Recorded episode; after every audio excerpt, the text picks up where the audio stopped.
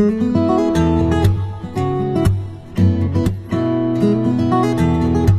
everyone, welcome to Morning English. This is Blair. Hi guys，欢迎大家收听早安英文。This is Summer。节目开始之前呢，先说一个小福利。每周三我们都会给粉丝免费送纸质版的英文原版书。英文原版杂志和早安周边，微信搜索“早安英文”，私信回复“抽奖”两个字就可以参与我们的抽奖福利啦。这些奖品啊，都是我们为大家精心挑选的，是非常适合学习英语的材料，而且你花钱也很难买到。大家坚持读完一本原版书、杂志，或者用好我们的周边，你的英语水平一定会再上一个台阶的。快去公众号抽奖吧，祝大家好运！So Summer, what's new? What's new? Well, I just adopted a kitten. That can be considered something new. I bought a new jacket. And what takes you so long to notice my new haircut? Whoa, whoa, whoa, hold on a sec. I didn't see that coming. 这简简单单打个招呼，你怎么还激动上了啊？But your hair looks great though. Thank you. 不过你发现没有啊？像很多同学回答 What's new 这个问题的时候呢，其实都会犯一个我刚刚那样的错误。嗯，我们 Summer 老师就给大家非常好的演示了标准的错误回答啊。我们继续来看一下 What's new 这个表达。 What's new? New 这个单词大家一定不陌生，它就表示新的、崭新的，是个形容词，like a new book 一本新书，a new shirt 一件新 T 恤。Yeah, so some of you may take it for granted that what's new means did you buy anything new? 对，那其实不是啊，What's new？它实际上呢就是一句语气非常友好的问候语，就相当于 What's up？What's happening? That's right. It's just a friendly greeting. 跟别人打招呼的时候使用的啊。最近怎么样啊？最近在忙什么呀？就像我们中文说的，哎，你吃饭了吗？其实并不是真的 care 你吃饭没有啊。是的。所以，那像我们回答这个 What's new，其实也很简单。You can just simply say nothing much or nothing really，没忙什么，哎，老样子吧。Exactly。哎，那其实英语当中跟 new 相关的表达还是蛮多的啊。Yeah. So today, let's take a look at those phrases. 嗯，我们今天的所有内容呢，也都整理成了文字版的笔记，欢迎大家到微信搜索“早安英文”，私信回复“笔记”两个字来领取我们的文字版笔记。Okay, so the first one I can think of is turn over a new leaf. Yes, this is a good one. To turn over a new leaf. Turn over 它表示翻转、翻过去。 New leaf 这个两个单词意思是新的树叶，是不是就有同学会翻译成翻过去一片新的树叶？那肯定是不对的啊。A new leaf here means a page of a new book，是指书的一页。So turn over a new leaf means to change one's behavior, usually in a positive way to make a fresh start。对。中文翻译啊，就是说一个人重新开始，改过自新，洗心革面。那肯定是之前做了一些错误的事情，或者态度比较消极。后来呢，终于想通了，决定重新开始。Exactly. So let's take a look at a few examples. That boy decided to turn over a new leaf and study harder in the new semester. 那个男孩呀，决定新学期要洗心革面，用功读书。嗯。or they decided to forgive and forget and turned over a new leaf to try to rebuild the relationship. 他们决定冰释前嫌，重新维系这段关系。Right？那这个表达呢，我们还需要注意的是 leaf 叶子这个单词的发音。很多同学呢，长元音 e 和短元音 e 分不清楚。那这里呢，e a 字母组合，我们发长元音 e。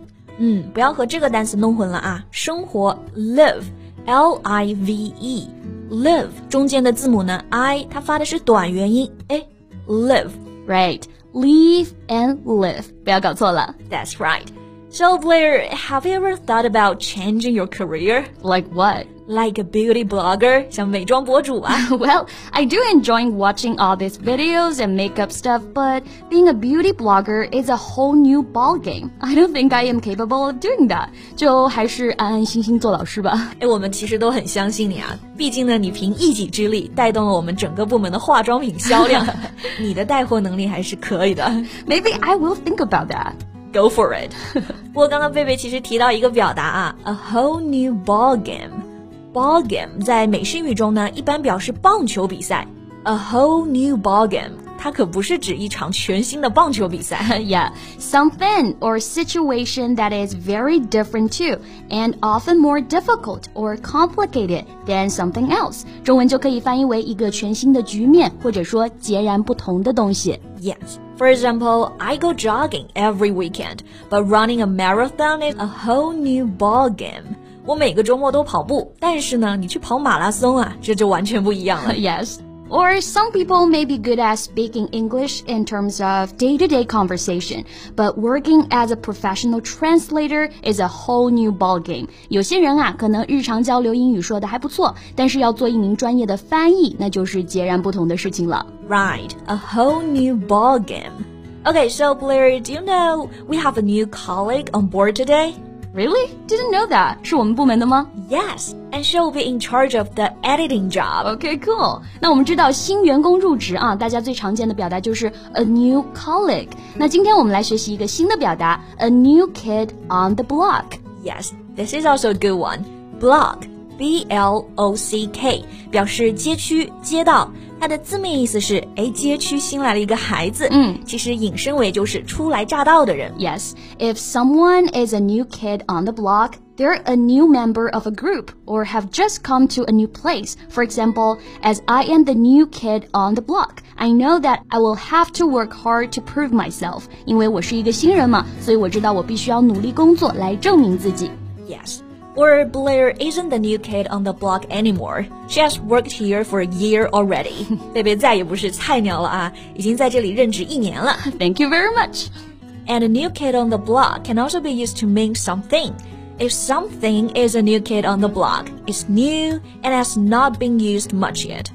对，那这个表达呢，也可以用来形容东西啊。 如果我们要是说什么东西是 a new kid on the block，就表示这个东西啊比较新，它是一个新鲜玩意儿、新生事物。Yes, for example, many years ago, computer was still a new kid on the block.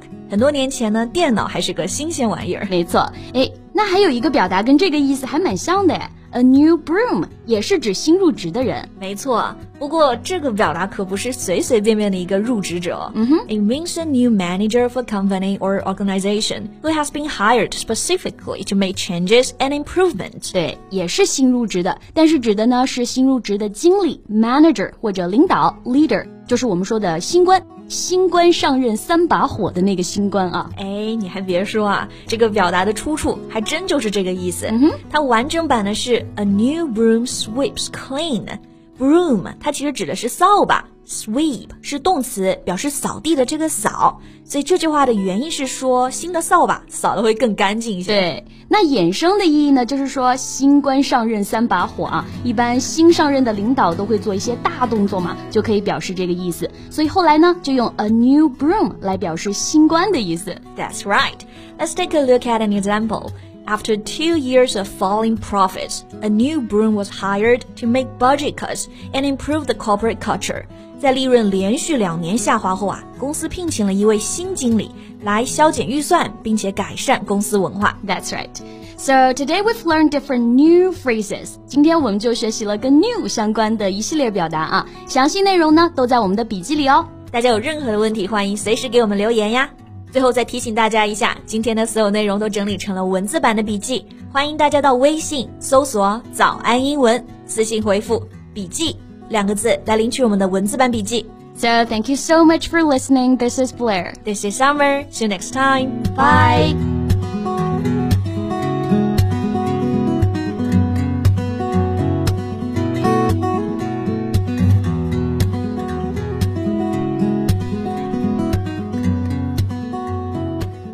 This podcast is from Morning English. 学口语就来早安英文。